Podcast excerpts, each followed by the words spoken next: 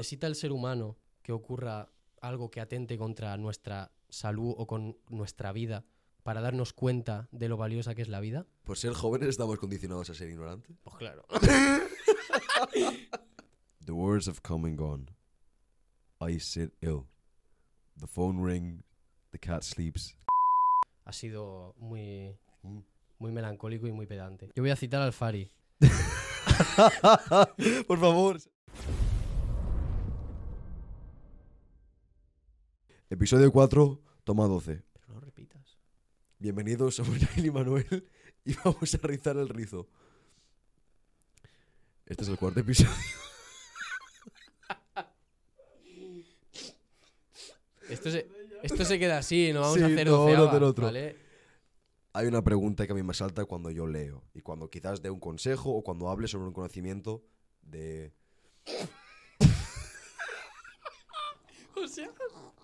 la, pre- la pregunta te ha saltado Está aquí, está aquí, como un ladrón. está aquí. Se te echa encima la Sí. pregunta, tío. Por ser jóvenes estamos condicionados a ser ignorantes. Pues claro. La, la frase, ver, la, la ya, frase sí, de. Einstein cuando, cuando pienso en esto es...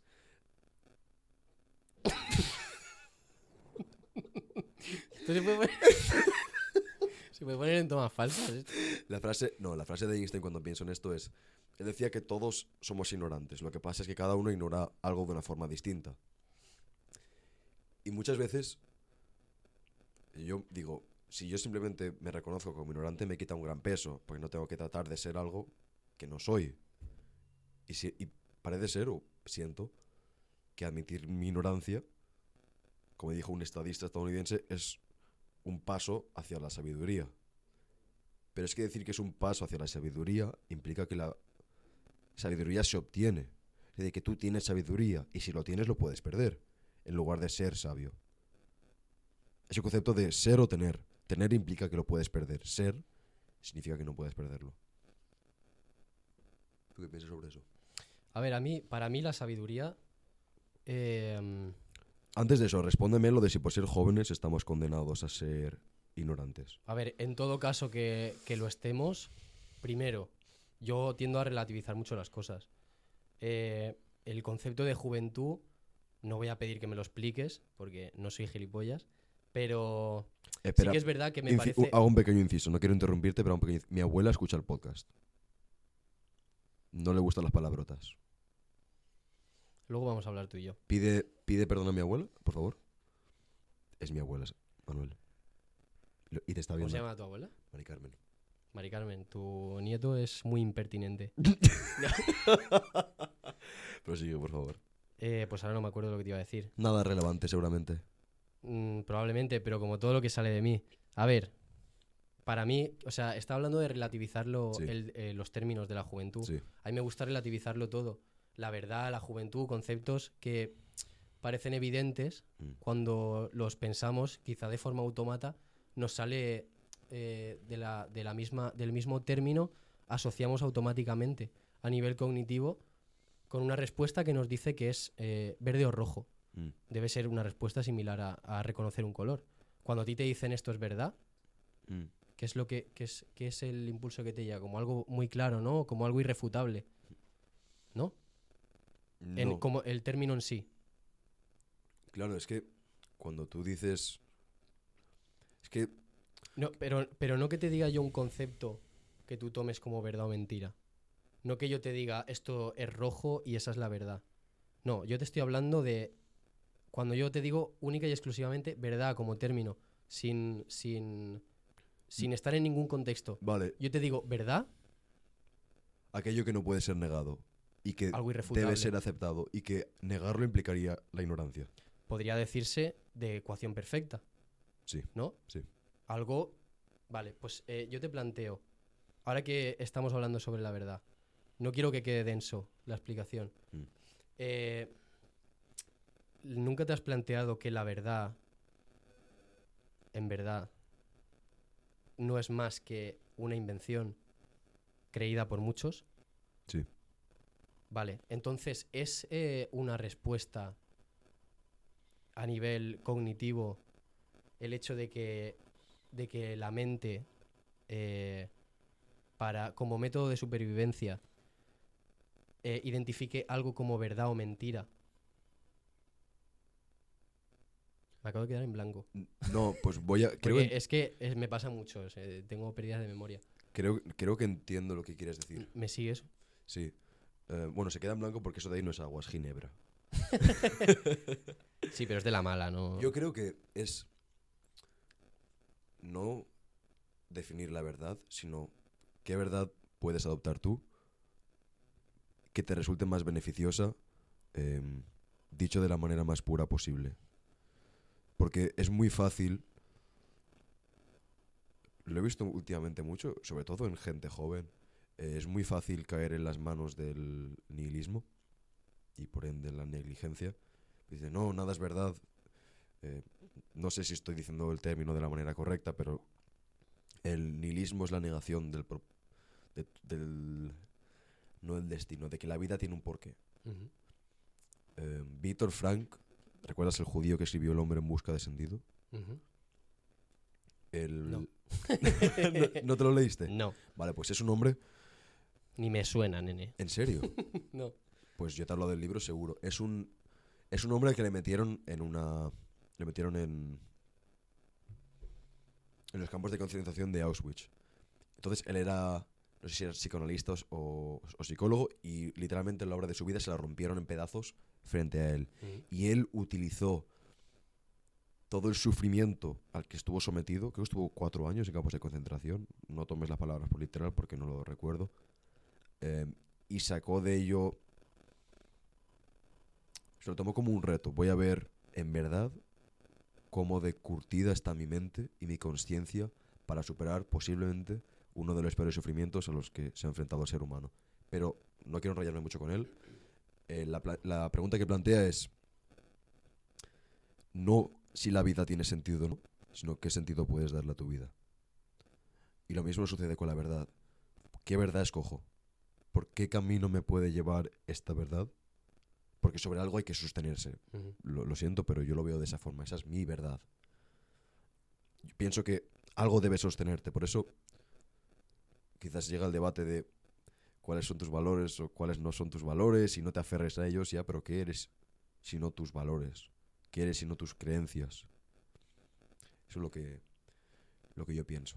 Mm. A ver, yo pienso con respecto a esto que el, que el ser humano, para mí es, es ser humano porque crea. En el momento en que deja de crear, es la, la vida misma, eh, tenga el concepto que tenga de verdad o de mentira en su vida, deja de tener sentido. Para mí crear es vida. La vida es movimiento. Una persona estancada, para mí no es sabia. Para mí el sabio es el que crea, ¿sabes? De hecho, Víctor Hugo em, es el que dijo el agua, estanca, el agua estancada o uno debe ser como el agua, el agua debe fluir porque si el agua no fluye se estanca. ¿Ves? Te das, sus propiedades. sí. Te das Mm. cuenta de que vuelve a lo mismo. Siempre cita personas porque es, es eso. Es como... Y lo cierto es que eh, está la frase de...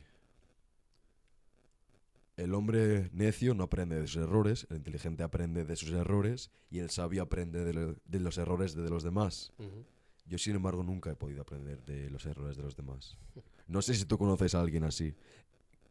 Hablo de los de los aprendizajes que marcan como una metamorfosis, como un antes y después en lo que es tu ser. Yo nunca he podido. No sé si tú eres capaz de hacer eso. A ver, eh, yo sinceramente, si puedo definir algo de mí, que en mi opinión el ser humano está en constante cambio. O sea, a mí, para mí, me, me resulta gracioso cuando, no sé, por ejemplo, mira, me ha venido a la cabeza en Fish Dates, por ejemplo, cuando se describen, ¿sabes? Como dice, soy amigo de mis amigos, soy no sé Sí. qué, soy no sé cuánto. A mí definirme me, me, me resultaría tremendamente mm, ególatra, ¿sabes? Es como que, mm, tío, el ser humano está en constante cambio, ¿sabes? Si eres, eh, si eres para lo que a mí me consta que es vida, que es crear, movimiento, Mm. mm, yo en realidad soy lo que hago. Sí. Yo, por ejemplo, mm, puedo definir, podía definirme antes, he dejado de fumar, no fuméis. es un hábito eh, espantoso. ¿Cuarto día? No, no, ya una semana. Vale. Yo antes podía definirme. Enhorabuena por ello. Gracias. Por ejemplo, es una característica que, que podría eh, compararse a cualquier otro hábito que yo tenga. Mm. Con lo cual, según mi verdad, todo aquello que hacemos es lo que crea lo que somos, ¿no? Sí. O sea, nuestra creación es lo que nos define. Eh, ¿Tú piensas que somos... Esto siempre lo he dudado. Bueno, termino con lo que ah, sí, por decir. favor, perdón. ¿Vale? Con lo cual, yo antes podía describir eh, una, una propiedad mía, que era que yo fumo, y ahora mismo que no fumo. Este ejemplo, ¿por qué lo pongo? Porque lo mismo que tú, para describirte, puedes decir que eres mm, mm, comunista, por ejemplo. Ha- Has dado en el clavo, tío. Has dado- de- de- no, es el la clavo. palabra que me... por favor, prosigue. eh, dentro de un año puedes tener una creencia totalmente opuesta. Sí, sí, sí. Eh, me gustaría hablar contigo también sobre... Te avisé con antelación, bueno, mentira, no te avisé con antelación sobre el podcast, pero sí que te avisé que estaba en este proyecto haciéndolo. Me gustó mucho que me dijeras que tu perspectiva de ella era artística sin necesidad de decirte yo a ti que era artística también. No sé por qué, siempre lo he visto...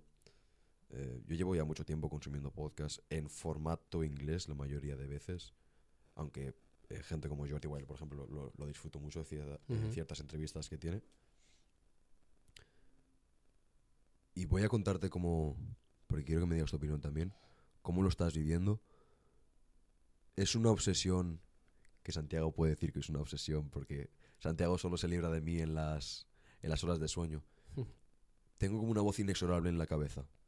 Y, y son tantas ideas, em, tantos conceptos que he perdido peso, he perdido músculo porque en el me estoy privando de sueño, no tengo hambre, eh, no me, cuesta escuchar música, no quiero escuchar música, no la disfruto porque es como que la mente me ruega em, por silencio. Es abrumador, pero es hermoso porque es es lo que había querido siempre. La idea de la obsesión eh, y el sacrificio, siempre voy a hablar de ello, me encanta y hay un precio que se debe pagar y quizás este sea el precio de tratar de mejorarlo. Ciertamente pienso cómo se puede mejorar esto y creo que tú estás igual que yo.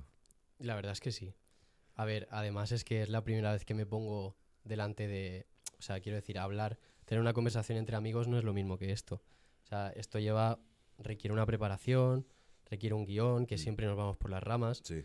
pero aún así esto requiere de un, de un esfuerzo y en mi caso yo me considero una persona creativa, quizá el día de mañana diga todo lo contrario, ¿sabes? remontándome a lo que estaba diciendo antes. Pero a día de hoy y, y tomando perspectiva con el pasado de mi vida, soy una persona creativa.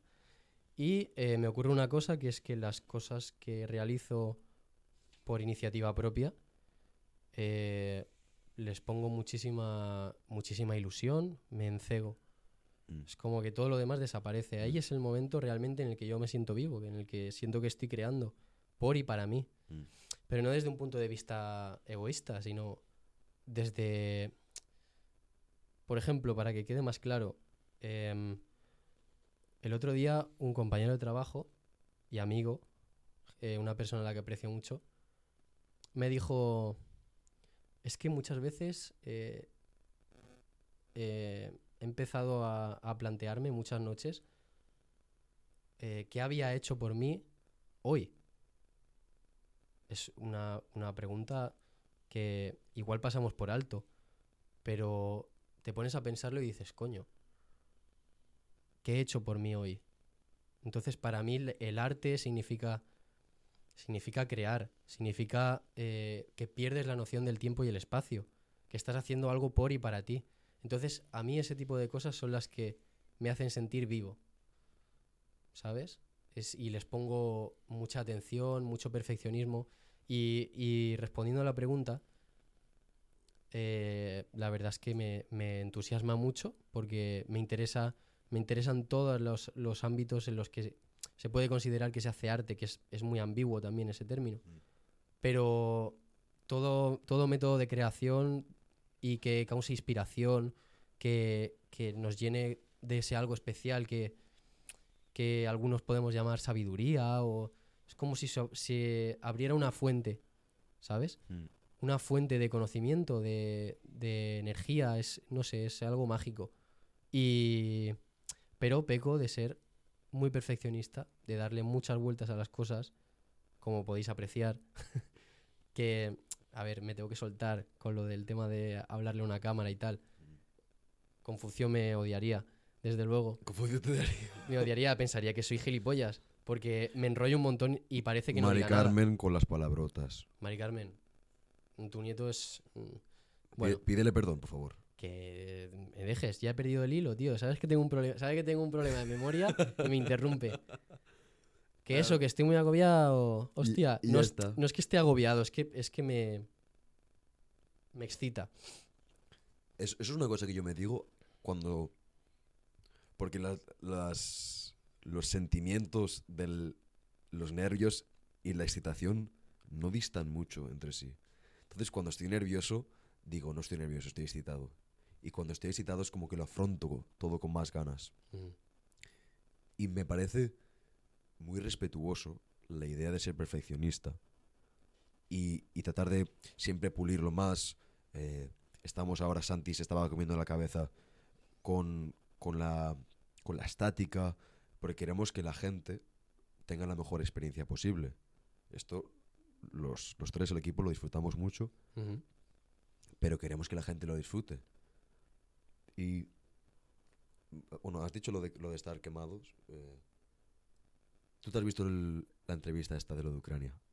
Sí. Lo de, lo de Zelensky. Eh, para el- quien no se lo haya visto, es una entrevista de David Letterman. Era un presentador de The Daily Show o algo así, estadounidense, que fue a Ucrania a hablar con el, con el presidente. Y, joder, es, es muy fuerte. Es lenta, eh, es intensa, pero no, no se hace excesivamente larga. Me, me chocó mucho al principio cuando dice Zelensky en un, en un discurso, decía, tenemos lo más importante eh, en nuestro lado, que es la verdad. Y hablaba de las muertes y yo pensaba, si ellos fueran al espacio, los dos presidentes de ambas naciones, Rusia y Ucrania, y todos los demás presidentes de otros países o gobernadores, y vieran las fronteras, me preguntaba si cuando volvieran todo cambiaría. Escuché que un, un astronauta, eh, cuyo nombre no recuerdo, sufrió una metamorfosis cuando fue al espacio y, de repente eh, ideas como el racismo, eh, fronteras, cuando volvió no le encontraba sentido. Sin embargo, Neil deGrasse Tyson se le propuso esta pregunta y ella dice que no, que él cree que la gente volvería a sus oficinas y haría su, su día a día. Entonces, da a entender que dos personas pueden ver lo mismo y aprender cosas totalmente, totalmente opuestas. Vale, pues mira, eh, me ha inspirado lo que me, lo que me has dicho porque, em, porque quería hablar de, de dos cosas importantes. Me gustaría no enrollarme tanto, porque siento que digo, digo parafraseo mucho y no digo nada al final, pero es, es cosa de los nervios, de adaptarme.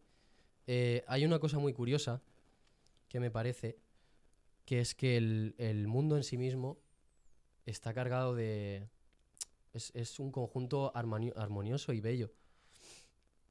Pero los seres vivos siempre, siempre han tendido a, a la separación. Sí. A separación entre tribus, mm, razas, etnias, por religión. Todo lo que en el, en el ámbito social el, el ser vivo siempre ha tendido a separarse.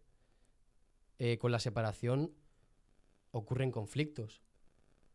La separación es conflicto, es La se- La resistencia. separación es conflicto. Es yo voy por este lado, tú por este. Entonces, me parece mm, muy temible el hecho de que algo como una religión, mm, con conceptos tan discriminativos con, con respecto a otra religión, Sí. mm, y, que, y que eso ocurra a día de hoy. Mm. Porque con la religión, en- con el tema económico, político, en general, Porque eh, ahora, actualmente, estamos muy dotados de tecnología de, alto nivel y con armas muy potentes.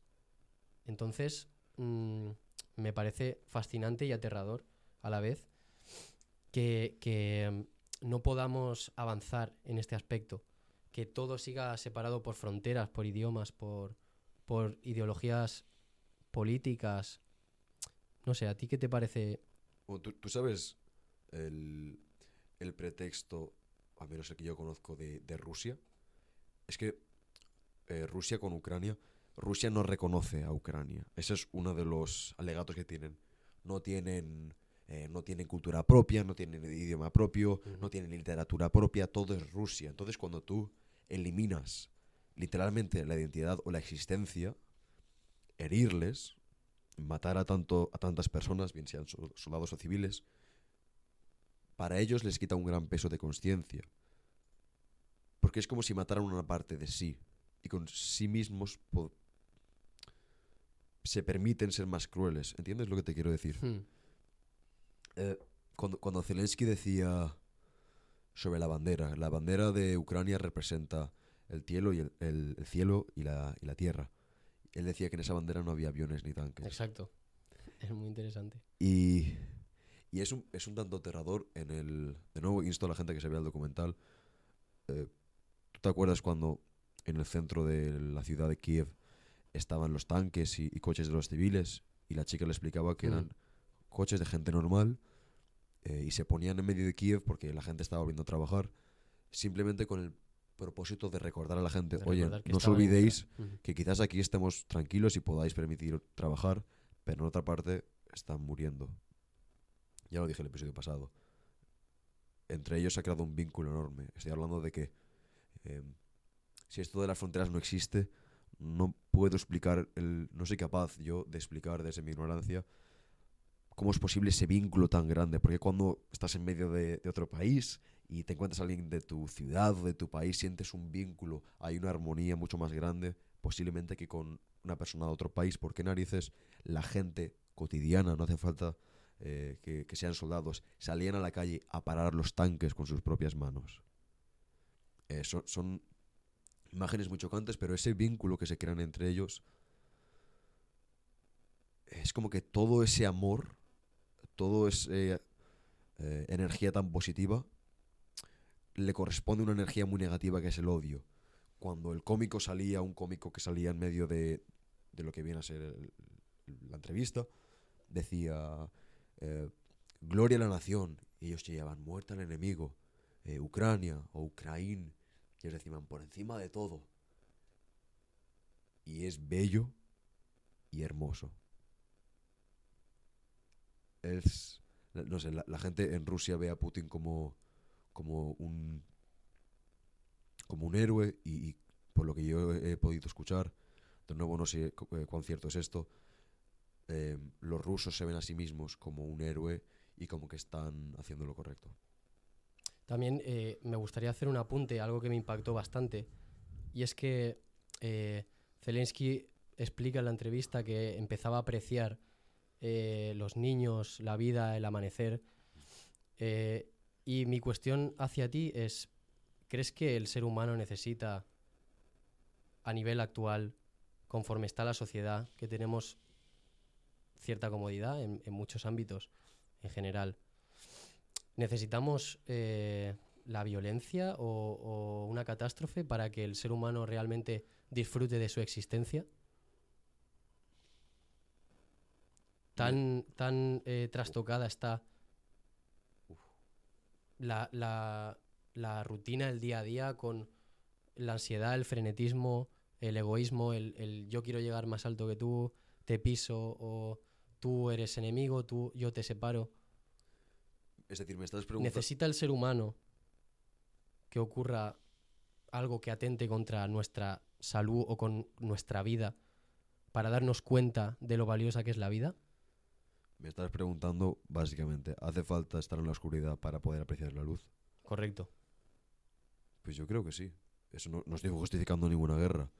Pero es un tanto extraño. Posiblemente si tú fueras 300 años atrás, eh, en el día a día yo personalmente, para fortalecerme tanto a nivel físico y mental, me expongo a sufrimiento, bien sea mediante ayunos de días, eh, duchas o baños en el agua más fría que, me permita encontrar mis alrededores, los entrenamientos. Es algo que, por ejemplo, en la antigua Grecia se hacía, pero ¿de dónde viene la idea de el sufrimiento? Quizás la idea de que después de un sufrimiento con sentido, o de que al sufrimiento con sentido le sucede la gloria o el placer o la satisfacción correcta. Creo que sí. Es decir, creo que el, el individuo quizás en su día a día, quizás Putin se estaba muriendo de tedio en su oficina y no hay nada para él tan reconfortante como invadir algo. Él siempre le ha gustado jugar a juegos de poder. ¿Te acuerdas lo que le hizo con, no sé si lo sabes, a un jugador estadounidense o del de fútbol americano? Mm. eh, le quitó el anillo.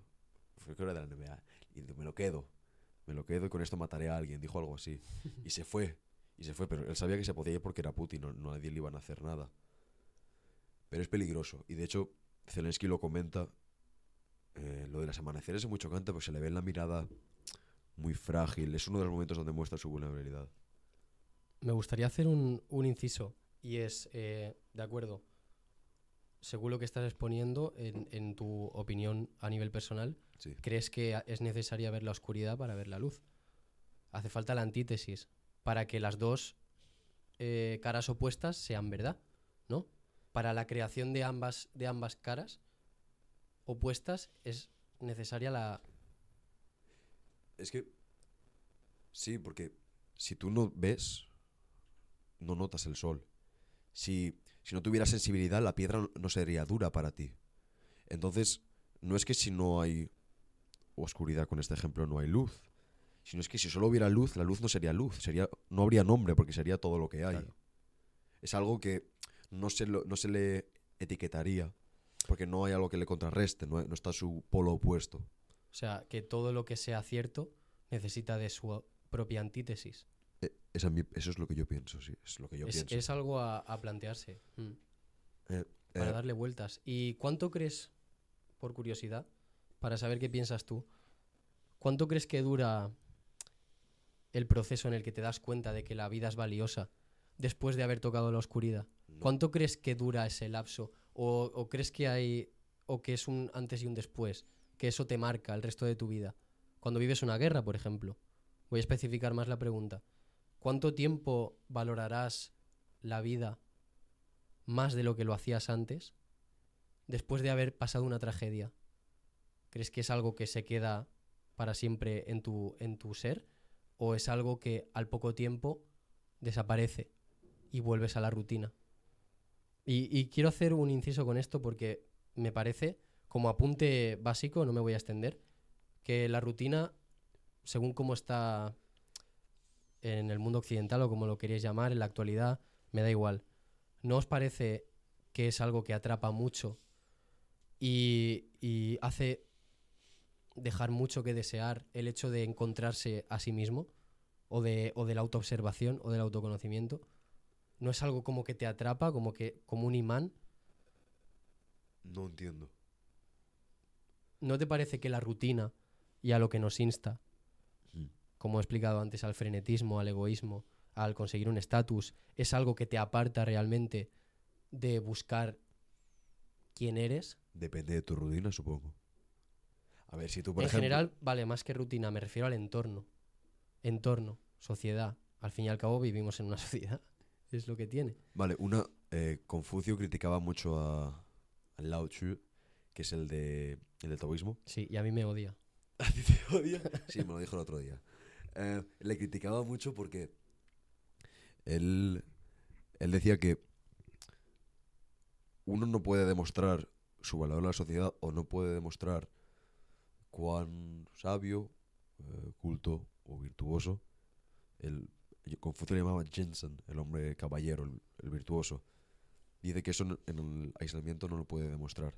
Es como si tú estás solo, tú puedes decir, "Uf, bueno, estás solo, no hablas con nadie, yo poseo todas las habilidades necesarias para hablar. Porque quizás cuando hables contigo y estés a solas, suene muy bien lo que digas. Mm. Pero hasta que no te plantes una conversación con alguien, cuando vayas a vivir en sociedad, no sabrás cómo de bueno eres.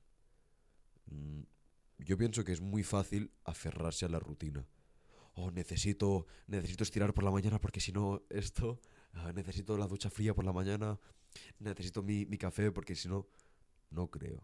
No, no creo que sea así. Vale, te lo planteo de otra forma. Mm, ¿No crees que en nuestra vida cotidiana o sociedad o rutina, llámalo X, es el materialismo lo que nos despista o nos desvía del camino del autoconocimiento? Creo que ahora está mejor planteado. A eso me refería con sociedad. Vale, tú me estás diciendo que una rutina basada en la persecución de algo mundano y De efímero. algo mundano Sí, y, Y y efímero. tangible. sí, tangible y por ello ef- efímero. Exacto. Pues eh, me encantaría poder hacer una respuesta sabia, pero no me considero lo suficientemente estudiado o, o prudente para responder, tío. Mm. ¿no? Eh, más que nada era dejar la pregunta en el aire porque es algo que si te, si te paras a reflexionarlo es muy, es muy interesante. Es muy Sí, interesante. sí, si tu día a día es- te acerca a tu mejor versión, ¿no? Y es muy interesante también eh, plantearse el hecho de, de darte momentos de silencio absoluto. Mm, hay, ahora hay muchísima información, muchísima. En la televisión, las redes sociales. Es como que mm, todo aquello que, que te insta a estar en soledad contigo mismo y a la autorreflexión, es como que ahora mismo está, se deja de lado. Esa es mi perspectiva de ahora mismo, cómo el hecho de ver cómo está funcionando la sociedad y hacia dónde avanza también. O sea, es. Te, te puedo sacar otra pregunta, solamente no quiero que me respondas tú personalmente. Son preguntas que me gustaría que Sí, me gustaría que se, que se hiciera la gente que me escucha. Que es, eh, ¿es realmente la tecnología a nivel del, del ser, del ser humano, un avance, una evolución? Más allá del aspecto materialista. Sí, completamente. Sí, aquí voy a llevarte totalmente la contraria. Lo que... Vale, esto es una cosa. eh, mm, algún día no, no podido hablar sobre... No me lo podido preparar porque no sabía que iba, esto iba a ir en esta dirección. Eh, pero sé que la exposición a la dopamina, eh, Pensé en redes sociales, eh, when you scroll on the phone, redes sociales, eh, lo que sea, eh, auto- buscando dopamina y es como una, es, es una droga para tu cerebro. Entonces, ¿qué sucede cuando tú a tu mente le taponas con todos estos estimulantes muy pobres, en verdad? Porque en verdad son muy pobres. Que lo estás bloqueando, pero no estás. No lo estás sanando, sino simplemente es como agua a presión y tú estás poniendo la mano. Pero cuando llega la noche y de verdad te permites estar en silencio, quitas la mano. Entonces todo sale. Recuerdo, me lo, me lo decía una, una amiga. Es que no puedo dormir. Y yo le digo, ¿cuánto tiempo pasas en, en soledad? No, no la idea esta de tengo, estoy todo el día trabajando y tengo que hacer todo el día esto Mm. eh, y me doy en el pecho mientras lo digo, sino me con- contempla un poco tu día. Estoy, estoy en el camino correcto, estoy orgulloso de lo que he hecho, he hablado a la gente con respeto, etcétera, etcétera. Y me fascinaba, ni se había, no es que no lo había hecho, sino que ni siquiera se lo había planteado. Y es que el silencio te muestra a ti mismo.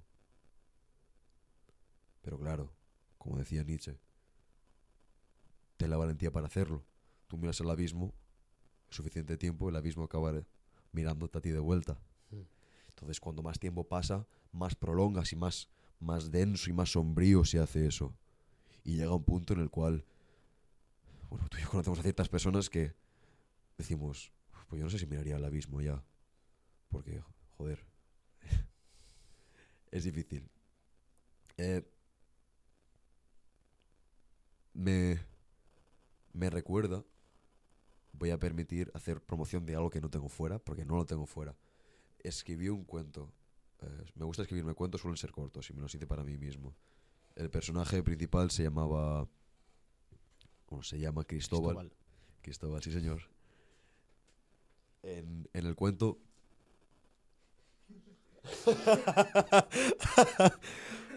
Malachi es un cuento que tengo. Malachi y su conquista.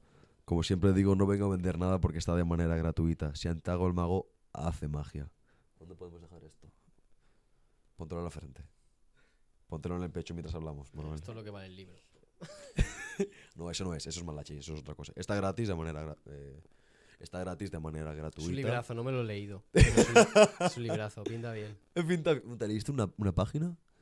Bueno, Me leí la- los- las dos primeras líneas. es importante aclarar que si no sabes leer, cuesta leer libros. Sí. A ver, iba a hacer una broma con Jaén, pero, pero me voy a callar. Porque me encanta. Jaén es un paraje maravilloso. La Sierra de Segura es preciosa. ¿Jaén qué es? Mm, no te interesa ni a ti ni a los miles de No, turistas que la van a ir descubriendo. No, en absoluto, en absoluto. El cuento... Hay veces que a ti te pasa, cuando escribes algo dices, ¿esto de dónde narices ha salido? Pues yo lo he escrito y hay veces que me han dicho mis amigos, oye, ¿qué significa? Y yo digo, la verdad es que yo tampoco lo entiendo muy bien. Simplemente expongo esto y me mantengo fiel a la, a la voz que me dicta en mi cabeza. Pero Cristóbal era un hombre que, como digo, él iba por la calle y la gente lo miraba y decía, fíjate qué hombre tan muerto anda por ahí. Porque se le veía muerto. Y la ciudad tenía, estaba inspirado en un ambiente francés o austríaco, ese estilo de ciudad. Y él todas las noches él bebía, fumaba cigarros y se ponía en su terraza con los pies apoyados en, en la mesa de su balcón y observaba, porque enfrente eh, había una, una familia. Eran dos nenas y un nene. El nene iba repeinado como su padre. eh, pues el hombre iba eh, en traje, volvía al trabajo, se quitaba la, la americana. Y Cristóbal hablaba con la luna. Y simplemente Cristóbal se arrepentía porque hablaba, recordaba a sus familiares como si estuvieran muertos. Y yo, a día de hoy, no sé si estaban muertos o no estaban muertos. Pero algún día, o llegó un día en el que Cristóbal le dice, oye, yo, yo por qué no me muero? A mí, ¿por qué no acabas conmigo ya? Él no contemplaba la idea de suicidarse. Dice, yo, ¿por qué no me muero? Y Cristóbal ese día se va a dormir y se despierta en la casa de sus abuelos, cuando era joven. Y es una mañana normal. Es una mañana normal, lo que pasa es que él estaba viendo a los familiares que se habían muerto y sobre los que pensaba en el día a día. Y es una historia que me recordó, sobre la que pensé cuando vi lo de Zelensky. Porque su abuela entraba en el cuarto, le despertaba, su abuelo, y él lo miraba todo con asombro. Y la abuela, con esa sabiduría que quizás te da la vejez, ella lo notaba un poco extraño. Llega la madre a, la comida, había paella, y la abraza. Y él la abraza muy fuerte, porque él decía que él sabía que estaba abrazando a la, muerte, a la madre que un día se murió en sus brazos. Y, y la hermana no le entendía eh, porque casi lagrimaba cuando estaba abrazándola. Entonces llega un punto en el cual Cristóbal se queda mirando desde la lejanía a toda la familia cenando. Como una vez lo hizo cuando era joven y se dijo a sí mismo, como yo me digo a mí mismo, algún día esto seré todo lo que... Esto es ser el... Esto es... As good as it can gets. ¿Te acuerdas de la película? ¿Te acuerdas de la película? No. No sé cómo decirlo en castellano. Mejor que esto no puede ser. Es decir, esto es el... ¿Cómo decirlo? El Ya. cenit de la vida. Esto es el cenit de la vida. Ya has tenido que hablar en Spanglish, tío. Eh, pues no me salía la palabra, es una película maravillosa. Y esa misma, esa misma noche, eh, la, la abuela eh, le dice, oye Cristóbal, ¿qué has hecho? ¿Tú quién eres? Y él le dice, abuelita, yo he venido aquí a morirme. La abuela no le dice nada y esa misma noche un caballo negro, no me preguntes por qué un caballo negro, baja un hombre, se llevó a Cristóbal a la luna y pasó por al lado de la luna. Y cuando pasó al lado de la luna, la luna decía que nunca había visto un hombre tan triste. Que la luna se rompió. Y esa es la historia. ¿Qué te parece? Que eres un flipado. Yo también lo pienso en el día a ¿Es tuya día. la historia? Es mía, sí, sí, claro. Eres un flipado y, y además es que no tienes remedio. No, no, no, sin duda alguna. Ahora vamos con el tiempo. No soy Roberto Brasero, pero. Mete un anuncio. Vete, dale, dale, dale. Dale, dale, dale, dale. Pero a ver de qué es, ¿eh? Tenemos, tenemos la suerte. eh, el otro día, buscando. Bueno, tenemos nuestro primer patrocinador, he de decir. eh, tuvimos la suerte, Santi y yo. Está haciendo, creo que está ampliando. Tuvimos la suerte, tuvimos la suerte, Santi y yo, de hablar con el dueño de la empresa y confió con nosotros y nos quiso dar las, las katanas y quería ser nuestro patrocinador. Era, es un chico también joven, no nos saca mucha diferencia en edad. Y me siento muy agradecido porque eh, que alguien deposite esa confianza en ti al hablar contigo una hora, estuvimos hablando sobre su negocio y me encantó porque es un, es un hombre al que le apasionaba mucho lo que hacía. Estaba obsesionado y no paraba de pensar y la, mirada se le iluminaba cada vez que hablaba. Es una Airsoft, eh, Fun Zone se llama. Este chico también es árbitro, patrocina equipos de competición y, francamente eh, no, no se me ocurriría un mejor lugar si estás mirando eh, meterte en el, en el deporte. Un corazón noble y pienso que en esos temas donde ahí puede haber tanta estafa o armas que no eh, estén aprobadas o- y demás, eh, sin duda en Fonson te, te dejan en buenas manos. Son las espadas de Musashi. No sé si sabes quién. Sí. ¿Sabes quién es Musashi? Sí. Musashi, el legendario escritor, filósofo, poeta, algo más, espadachín. Espadachín. Espadachín japonés, 60 duelos. se- todos victoriosos. Salió Todos victoriosos. salió, eh, airoso de 60 duelos. Es el autor de Los Cinco Anillos. El.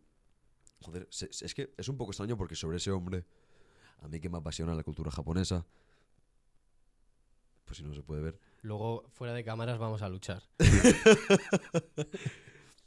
Eh, eh, no se sabe mucho sobre su infancia. Supuestamente a los 13 años tuvo su primer combate en el que derrotó a un espadachín. Ahora te hablaré un poco. sobre Porque es un eso. cuento chino. Por eso no se sabe nada de su, Vale, de no, su infancia. Hay un problema, y es Además, que literalmente, un cuento chino. Bueno, japonés. hay- un problema, y es que supuestamente él iba a hacer el duelo, ¿vale? Se publicó un... En aquella época se publicaban los duelos, ¿no? Este busca duelo o algo por el estilo. Y... Santi, ¿tengo el micro cerca? Está... Manuel, acércate. Más aún, Vale. que me pongo encima, Ah, sí. Ahora lo tengo bien. Pero si nadie no lo tiene en horizontal tampoco. Mm, Lo tengo más que tú. Pero que, pero, ah, pero vamos a ver. Claro. Yo voy a subírmelo un poquito así también, porque ya que estoy hablando así. Ah. ¿Así mejor, Santi? Gracias. Y así, así bien. Se está riendo. Así voy, bien. Voy a, voy a proseguir hablando de, de Vale. Musashi. Que lo que pasó es que lo veo muy se, se inscribió en un duelo contra, contra un espadachín. ¿Qué pasa? Que su tío fue y le dijo, ¿pero qué haces? Este te va a matar. Era un hombre en sus 40 o sus 50 años. Pero claro, el espadachín había aceptado el duelo. No, Tú no rechazas... Samurai, el honor. Eh, tú no puedes rechazar el duelo. Entonces dijo, vale, pues mañana y te disculpas. ¿Qué pasa? Que se ve que el, el espadachín este, el que aceptó el duelo del- al niño de 12 años, era un poco... pecaba de arrogancia. Y estaba sentado con... La katana la tenía su, su sirviente, su ayudante, y él tenía la espada pequeña, que sería el equivalente de esto de aquí, para quien no esté viendo el vídeo. Y se ve que él estaba esperando normal, y se acercó el niño, y le metió con el palo. le metió con el palo, sí, sí. Lo derribó y le dio en la cabeza y lo mató. Y claro, se dice, pues derrotó en un duelo a un experto. A ver, se acercó y le dio con, un, le dio con la espada de madera. Pero sí, le, derrotó. Y supuestamente se dice que de 60 victorias ganó las 60. Solo hay constancia de 13 duelos suyos. Tú te sabes un duelo suyo, ¿verdad? Yo eh, lo que sé, lo poco que sé, porque me interesa bastante también la, la cultura oriental. em, sé de una historia, porque a ver, yo a Musashi lo conozco porque en Fue a principio, Jaén. en principio fue, fue a Jaén, probó los vinos, el aceite, dijo, puta madre, y se, y se fue otra vez. Y justo ese día, porque es que esto es un cuento chino, esto es mentira. Japonés, es un cuento japonés. Es un cuento chino, como se dice aquí en España. Eso que me estás contando es un cuento chino. Bueno, eso. Se supone que fue a una academia eh, que los, los luchadores eran los más temidos. Los más temidos en los contornos. De los de- contornos. En los contornos de su pueblo sería. Vamos. Y los retó a todos y aceptaron. 30 luchadores contra Miyamoto Musashi.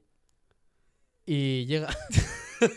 se, ríe, Suena como si fuera su enemigo. se, ríe, se ríe por la cara que he puesto. Y llega el tío al día siguiente, se planta así delante de todos, así estaría, tendría la mano así, como, como un torero. Y, y se echa la mano a la espada, desenvaina, se abalanza contra ellos. Y en principio el, el desenlace de la historia cuenta que, que los derrotó a todos uno a uno. Vale, la O historia. sea, tú la- fíjate, tú fíjate que nosotros le damos mérito a gente que corre, pero es que luego hay gente, en teoría, que se carga 30 de uno en uno. puede ser que no sea un cuento chino, que se, No, plan- cuento chino no es porque es japonés. que se planta con toda su polla, con perdón a su abuela, No pasa nada. y, y reta uno a uno a 30 espadachines, ¿sabes? Vale, esa historia está mal. Lo que pasó es que él había derrotado ya a. Entonces los toreros quedan en un lugar eh, pésimo, o sea, No, esta historia, si es verdad, o sea, No, no es así, no es así. No es así. Él, fíjate, él siempre llegaba tarde a los duelos. Ahora te voy a decir yo el, el du- duelo más famoso en toda la historia de Japón. Posiblemente. llegaba tarde. Ahora te lo voy a decir. No se gusta impaciente. Em, pues tenía que cargar el móvil y demás. Entonces, en el duelo este, él ya se había cargado, uy, no voy a entrar en temas técnicos, a los dos jefes o a los, a los capitanes de estos clanes. ¿Qué sucede? Que, ¿Cómo se llamaba el clan? Yoshiba, pongamos que se llama Yoshiba. El clan Yoshiba, sí. Vale, ¿sí? Vale, pues Puede- eh, mm, me suena la fecha 1604. puede nos ser. escuchan historiadores. Lo siento muchísimo. es mi primer día hablando a un micro, ¿sabes? escucha mi abuela e Y historiadores. además soy, soy amateur. Mm. Bueno, entonces lo que pasa es que él ya había ganado y entonces eh, había ganado a la, como los capitanes o gente muy conocida por ser de esas academias o de ese clan y ellos pusieron que se enfrentara en medio de la nada contra uno que tenía el apellido de ese clan pero que tenía 12 años. ¿Vale? Entonces él sabía lo que se iba a hacer. Ellos querían quedar en un punto eh, muerto donde no habría pueblos alrededor, esconderse todos y ir a por él en cuanto se fuera a enfrentar. ¿Y qué pasa? Decir después al público, oye, el Yoshiba o Paco Yoshiba, de 12 años, le ha vencido. Nuestra academia vuelve a tener el honor que tenía antes. ¿Qué pasa? Que él fue antes y se escondió. Y cuando estaban todos por ahí, salió, fue y le cortó la cabeza al niño. Eso dice que cortó la cabeza. Pues pongamos que le dio un... Le dio y le mató. Él fue el primero que mató. Y después él fue con dos espadas. De verdad. Porque había veces que iba con, con palos de madera. y esta, pasa y esta postura así, lo habla en las, estrategias, de ponerlo así para reorientar a sus enemigos a una posición. Se ve que se cargó un par y ya se marchó. Mm. Y sal- salió fíjate la tontería de luchar con honor, que te estás jugando la vida, ¿sabes? Lo del tema de los duelos no lo he entendido nunca. En el oeste también, las películas del oeste. Me parece ridículo. O sea, ¿qué coño haces posicionándote? Haz trampa, capullo, saca la que te estás jugando la vida, te van a matar. No hay honor, no hay honor. Uno debe morir con honor. Pues la batalla No de morir con honor, de hecho se suicidaban, ¿no? Cuando, cuando algún, algún encargo Sí, o algo ver, así no salía como estaba planeado o, Sí. o, o no salían victoriosos de una misión. En concreto estamos hablando de los samuráis o, sí, o eso el era- samuráis. Eran muy... eh, samuráis generalmente, no Ronin. Ronin eran los samuráis sin... Guau, cómo se nota que tengo la voz ronca. Estoy constipado. ¿Cómo es en... em, los, los, los Ronin... los, los Ronin eran... Los eh, Rollins son un buen los grupo de Rolling música. Stones. Los Rolling Stones, eh, recomendadísimo. Santi, mutea este, por favor. Eran los... Dejaos de Loca Urban, Rock FM. Dejaos de Spotify. No estoy, no estoy promocionando. No se calla. Los Ronin. Los Ronin eran sin señor, entonces ellos eran conocidos por ser unos bandidos. Pero los otros sí que se mataban. Pero este chico, por ejemplo, esto quizás te guste. Quizás hasta te sientas identificado. En la batalla más... La batalla más rememorable de toda la historia en Japón fue la que tuvo Miyamoto Musashi eh, contra Kojiro. Batalla no, perdóname. Duelo. Que eran posiblemente los dos espadachines más respetados en aquella época. Eran polos opuestos. ¿eh? Em, Musashi era el camino solitario, él iba recorriendo el país buscando duelos, e iba con harapos, barba, tenía aspecto tosco, eh, sucio, desaliñado. El otro iba con buen porte, rasgos finos, eh, un rostro esbelto y elegante, el día y la noche. Y quedaron en, en una isla. ¿Qué pasa?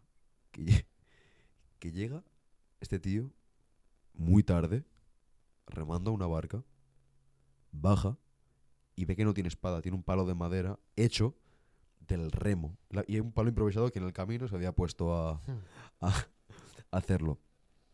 Había, el acuerdo era no, no matarse. ¿Vale? Es- es- eh, se podían hacer acuerdos y era, Ujú. era, era no matarse. Se habían enfrentado, habían tenido choques en distintas ocasiones, pero no habían llegado a luchar. Como que pusieron la cabeza así, pero no, no llegaron a, a luchar. Entonces que te reviento.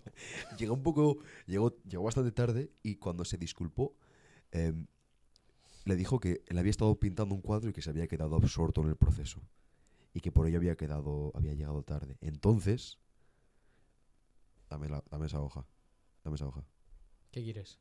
Hay, hay una cosa que dice, no quiero equivocarme. Te vas a equivocar, es un cuento chino. Japonés, Se enfada pero en tanto, esencia es un cuento chino. Kojiro se enfada tanto que tira la espada al agua y entonces, esta es una de las citas más célebres, le dice Kojiro, mentira, le dice Musashi, veo que te das por perdido. Y Kojiro le dice, ¿qué tú dices? Y Musashi le responde, solo un guerrero que prevé morir se despreocupa por la vaina en la que debe guardar su sable. Y al final ganó Musashi. Por la vaina. ¿Hasta vaina? Tú entiéndeme, hermano. Esto no es serio. Esto no es serio, esto lo voy a... El próximo día no hay papeles ya. Esto se acabó. Man- Manuel le gusta más, eh, como es jardinero, le gusta más, no los samuráis, sino Mira, los, los papeles, los jardines los japoneses. papeles no son para leer, son para liar. los jardines japoneses, a ver, yo me dedico a la jardinería. Y, em, y había algo interesante además que se, que se puede hilar con la conversación que hemos tenido antes sobre la sociedad occidental. Y es que los jardines japoneses tienen mucho de mucho componente espiritual.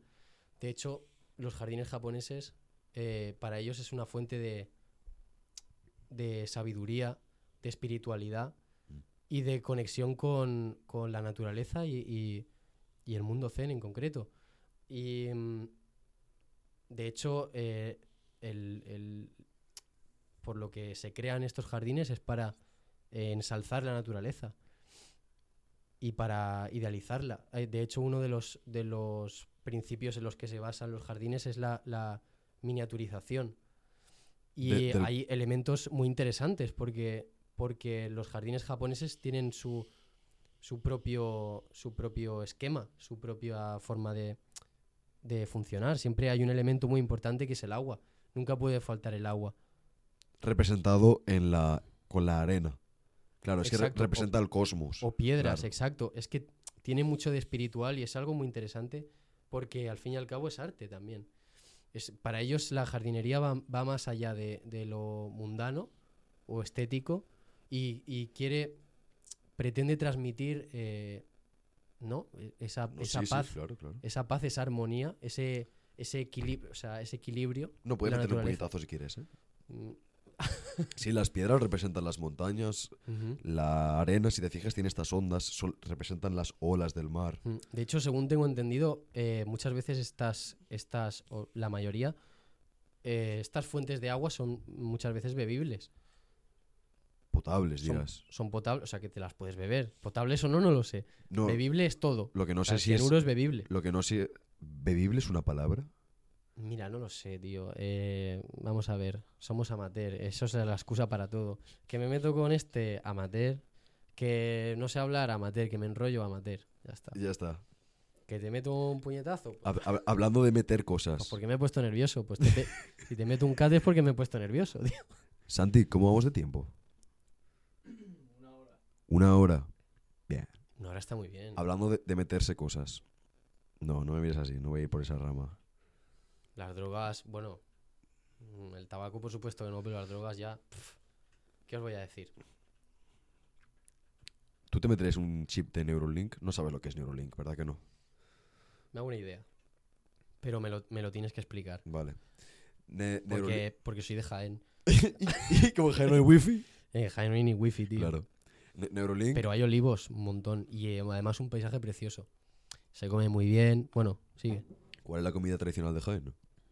Comida tradicional. A ver, eh, en concreto no hay, no hay un plato estrella. De hecho, lo- el producto más, más popular es el aceite de oliva. Pues sopa de aceite de oliva. Te callas la boca.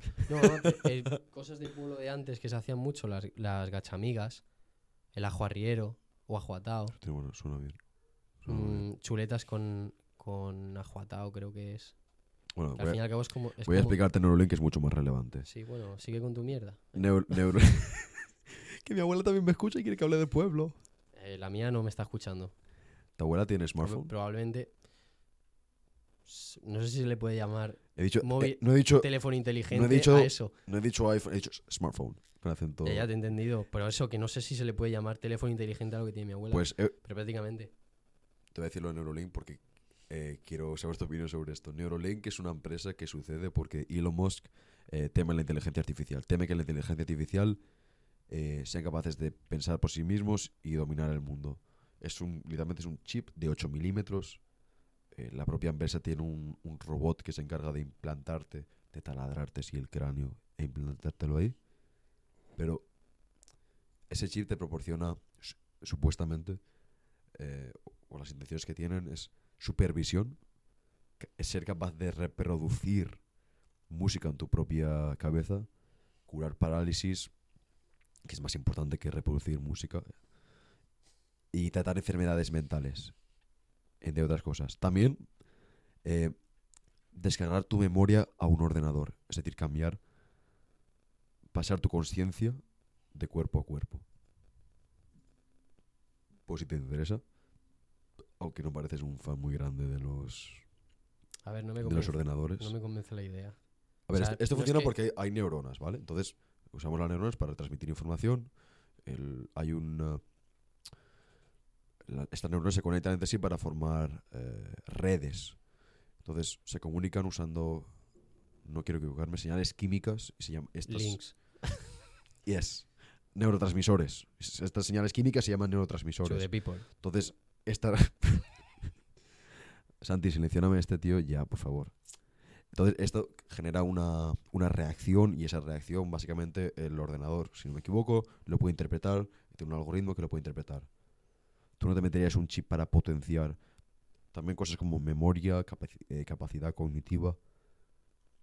Todo lo que es científico de memorización es capaz de interpretarlo. ¿Tú te meterías algo así? Vale, la cosa es que, es que me explicas todo lo que, como siempre que se vende un producto, me explicas los beneficios, pero no me explicas los contras. Entonces, ¿qué, qué perdería yo metiéndome este chip? Quizá si el precio a pagar es la esencia del ser humano y el hecho de sentirse vivo, te conviertes en una especie de, de, Terminator, ¿sabes? Entonces, eh, por supuesto que no. De todas formas, soy muy reacio a, a meterme cosas. en general. En general y en específico con este tema, mm, no me, Claro, pero tú imagínate. no me llama la atención. Tú Me parece muy interesante. Me parece muy interesante. Y, y es abrumador el, el avance científico que, que está ocurriendo cada vez más rápido. Además, Lo, lo ideal sería que. Yo pienso, y esto lo ha mencionado Elon, que esto pueda curar parálisis. Imagínate que alguien en silla de ruedas pueda, pueda volver a andar. Eso sería precioso. Eh, lo que sucede es. Sería que la mente no para de. Claro, tu memoria es tan grande.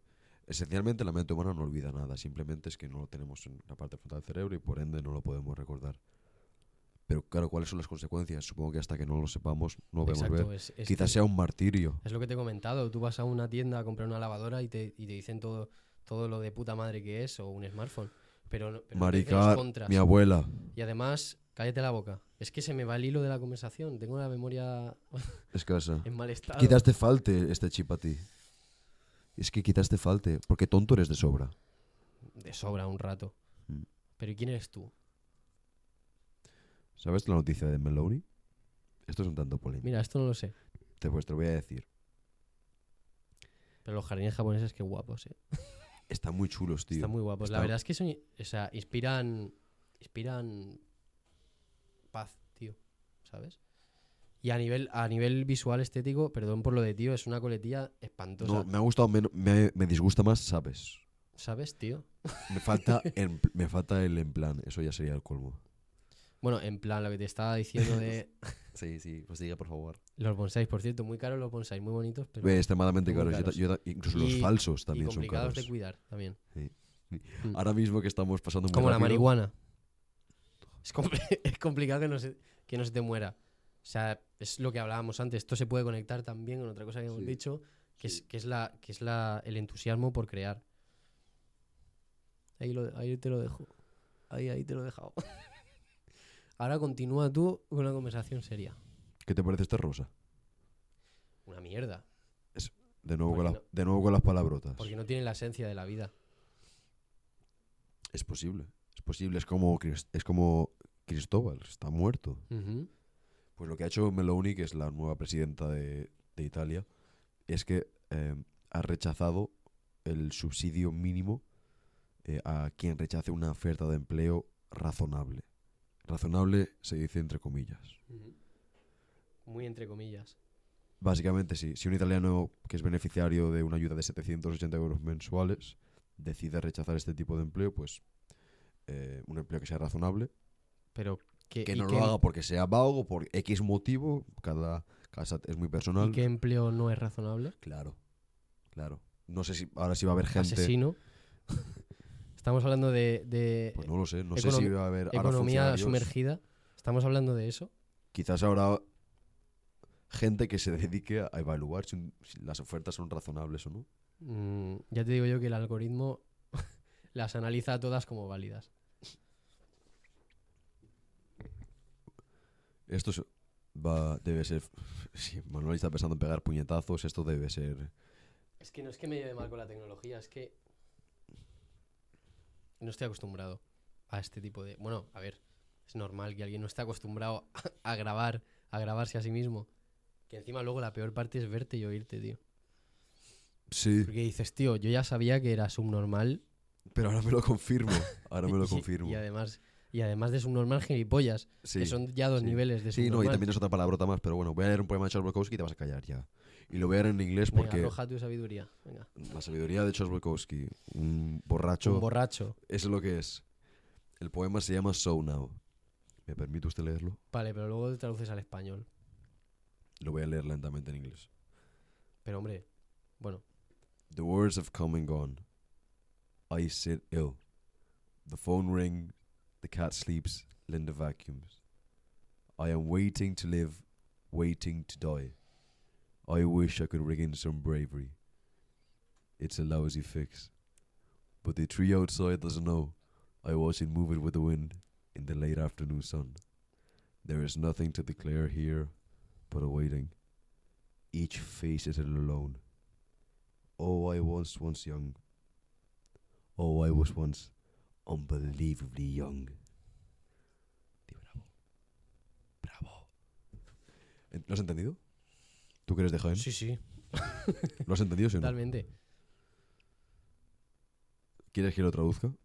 Dilo en español para, Vale, dice, para- las para palabras nuestros queridos oyentes. Han ido y vuelto. Yo me siento enfermo. El teléfono suena, el gato duerme, Lendia pasa la aspiradora. Es que tiene un acento irlandés espantoso. Es- Continúa. Estoy esperando a vivir, esperando a morir. Me encantaría llamar o atraer algo de bravura o bravería, no sé cómo se dice, pero es un anhelo vago. Y el, y el árbol de afuera no sabe que le observo moviéndose con el viento bajo el atardecer anaranjado. No hay nada que declarar aquí, solo una espera. Cada uno debe afrontarlo a solas. O qué joven fui. O una vez fui increíblemente joven. A, a mí la idea de, no sé por qué siempre me han conmovido las ideas de mirar atrás y no poder hacer nada para remediar el pesar que sientes. Y tristemente a este hombre solo le quedaba aceptarlo. ¿A tú te has leído algo, a otros poemas de Charles Bukowski o No. o no? No. Era muy pedante, era un borracho muy pedante. Ujú. Lo que pasa es que era muy bueno. Además, Sí. voy a hacer una cosa para relajar esto porque ha sido muy, muy melancólico y muy pedante. Sí. Pedante si estoy leyendo un poema. Cállate. Mira, yo voy a. Yo voy a. Yo voy a citar al Fari. Por favor. Para que haya, para que haya contraste, vamos a ver. Por favor, prosigue. Eh, si los chavales quieren camelar, que camelen. Si quieren pegarle a la mandanga, Que, que le peguen. Ah. Y si algún día quieren pegarle a la lejía, tampoco pasa nada. Chicos, esto ha sido Rizando el Rizo. Esperemos que hoy lo hayáis pasado bien. Somos Manuel, no va a volver a venir. Tengo terminantemente despedido. Ha sido un placer tenerte, amigo. Igualmente. La tecnología. Esto ha quedado muy mal. Vamos a repetirlo. Pero vamos a meter igual.